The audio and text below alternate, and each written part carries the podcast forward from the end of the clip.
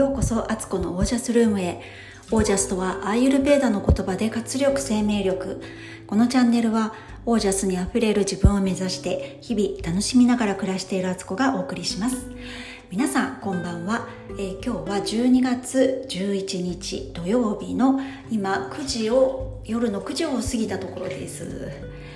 えー、ちょっとねお出かけしてたのでリラックスタイムでお風呂をね今多分ね1時間ぐらい入ってます。ちょっとしわしわになりかけているところからお送りします。今日はですねえっとまたあのサロンメンバービジネスサロンのメンバーと近くに住んでるメンバーと、えー、一緒に会って一緒に会って、うん、会って、えっとリアルリアルコワーキングをしてきました。でそのコワーキングする前にちょっと私がみんなに紹介したかった場所があってそこにあの半ば無理やり連れてったという感じなんですけどそこは何を隠そう。私が23ヶ月に1回は訪れているという予言カフェです。ご存知の方もねいるかと思うんですけどあの初めて聞いたよという方にね予言カフェっていうのはどういうものかあのご説明します、えー、お店はですね東京の高田馬場店か赤坂店の2店があるんですね。で今日は、えーと、高田馬場店に行ってきたんですけど、えー、そこはですね教会なんですよ。教会が主催している、えー、カフェでして、えそこに行きますとえめちゃくちゃ美味しいコーヒーがねコーヒーの種類がねすごくあるんですね。コーヒー通の人なんかは本当にそのコーヒーを飲みに行くだけでも価値のある場所なんですけど、えコーヒーとかあとはオレンジジュースとかもちょっとあるかな。基本コーヒーなんですけどコーヒーを頼むと、えー、その席にシスターか牧師さんが来てくれて、えー、全くこっちの情報はお伝えしないんですけど、えーシスターさんたち牧師さんは、えー、人を前にするとその人へのメッセージが神様から降りてくるということで3分ぐらいかな1人3分ぐらいになるんですけどひたすら神様からの温かいメッセージを伝えてくれるんです。で実際どんな感じかって言ってみると本当によくわかるんですけどまあ、最初はね「主は言われます愛する娘よ」とか「愛する息子よ」みたいな感じで始まりましてもうノンストップで3分間ぐらい喋ってくれるんですよ。これはあのスピリチュアル界でいうあのインスピレーショナルスピーチだと思うんですけど、まあ、相手を目の前にすると相手側のスピリットとかとコンタクトをしながら神様の提言が聞けると震源か震源が聞けるんです。だから予言っていうのは未来を予測する予言の世ではなくて、え預かったっていうあの預貯金の世ですよね。世の言葉で予言のそういう予言なんですけど。今日はですね、えー、行ってきまして。私へ降りてきたメッセージというのは私が今までやってきた全てを神様は微笑ましく見ててくれたと。でもしかしたらあなたの中ではそれがあ無駄なことをしてしまったなとかあこれは失敗だったなとかこれはやらないでおいた方が良かったんじゃないかとかいろいろそういう思いはあったかもしれないけれどもそれの全てがベストだったと。その一個一個が必要だったからしたことでそれそのことが今の私を作っている。だから本当によくやってきましたねっていうことを褒めてもらってねぎらってもらって。でそれからえっとそうあなたはそう決してその平坦な道を歩いてね絶対に落ちないような平坦な道を歩いてだけではつまらなくなるでしょうって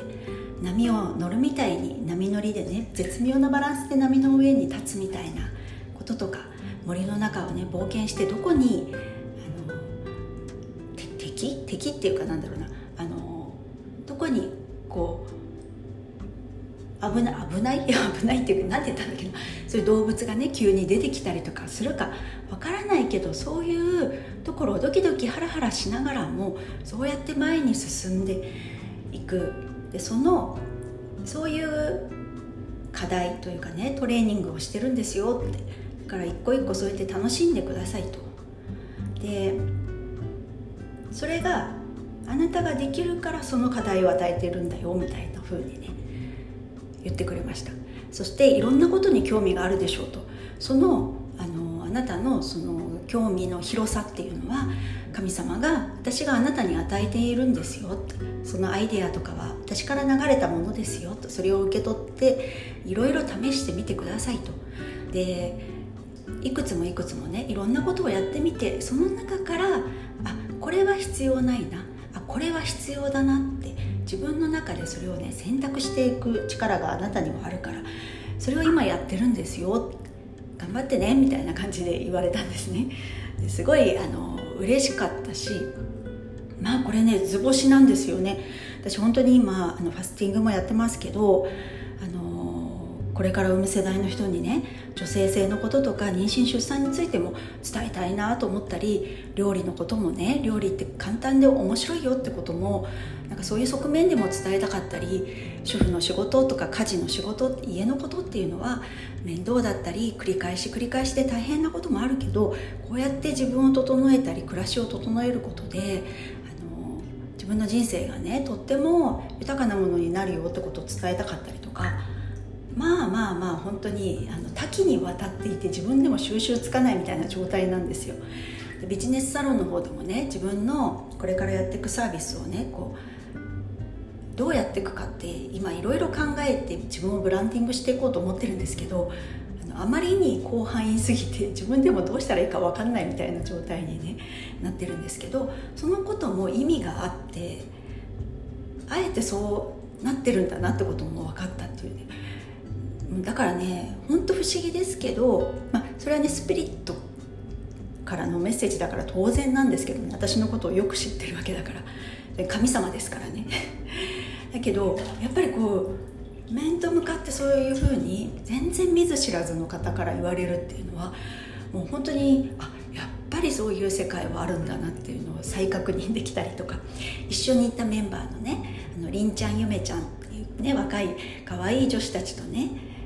一緒に行ってきたんですけど本当に娘のようなね気持ちで 一緒にいるんですけど私から見るとねあの本当に2人にも必要なメッセージがそれぞれ言われていてそれを聞いてまた感動してしまうみたいな状態でした。なのであのそれにね予言カフェってそこで言われることってあの全て励ましなんですよね。決してこれはダメだとかあれはダメだとかそういう批判とかジャッジは全くなく本当にいつも応援している見てくれているねぎらってくれたりとかするっていうねとてもあの素敵な場所です。あこれでもなんか前私話しましたよね。あのうん話した覚えがある。何の時だっけな。んかその全てこう愛にあふれた言葉になってるみたいな風で言いましたね私多分ポッドキャストで。今頃思い出しているというねここまで喋っといて。でもやっぱりあの素敵な場所でした。なのでご興味ある方は予言カフェって言ってあのネットでね調べてもらったら高田の馬場店か赤坂店が出てくると思いますのであのお近くだったり東京に来ることがあったりしたらよかったら寄ってみてください。でねやっぱり人気があるのでね、あの混んでいるとウェイティングリスト的に後の方に何時間後1時間後にまた来てくださいみたいになったりするのであの時間がね限られてる人とかは、まあ、なるべく早めに行って名前を書くっていうのがおすすめですしお店はね基本赤坂店も高田馬場店も、えー、2時オープン午後の2時オープンなんですね。でその1時間前の1時からウェイティングリストのボードが出てくるのでそこに名前を書くとあの早めに書けば2時オープンちょうどからね店内に入ることもできたりしますのであのよかったらご参考にしてみてください。で今日はねその予言カフェ行った後に3人で、えー、コワーキングしてきたんですけど今ねあのお互いにこうみんなねあのプロフィールをちょっとね作成してるんですよ。プロフィールってやっぱり外から自分をの見えるもので看板になるし全くあの私のことを知らない人も最初見た時にこの人がどういう人で何をやっていて何に興味があって。でその人を自分がこうこういう人とつながりたいなと思う人にやっぱ刺さる言葉だったりとかねあの伝えたいメッセージが入ってるっていうのが大事なんでね。今はもう本当にねじり鉢巻きで作ってるんですけどなかなかやっぱりね自分のことって客観視するのって本当難しくて分かってるからこそ省いてしまってることとかあの当たり前すぎてそれを言語化もしてないみたいなことがあったりしてね。だから自分で作ってよしと思っても人から見たらの自分のねすごく大事な部分が抜けてたとかね あの説明したつもりがね説明になってないとかねいろいろあるんですよね。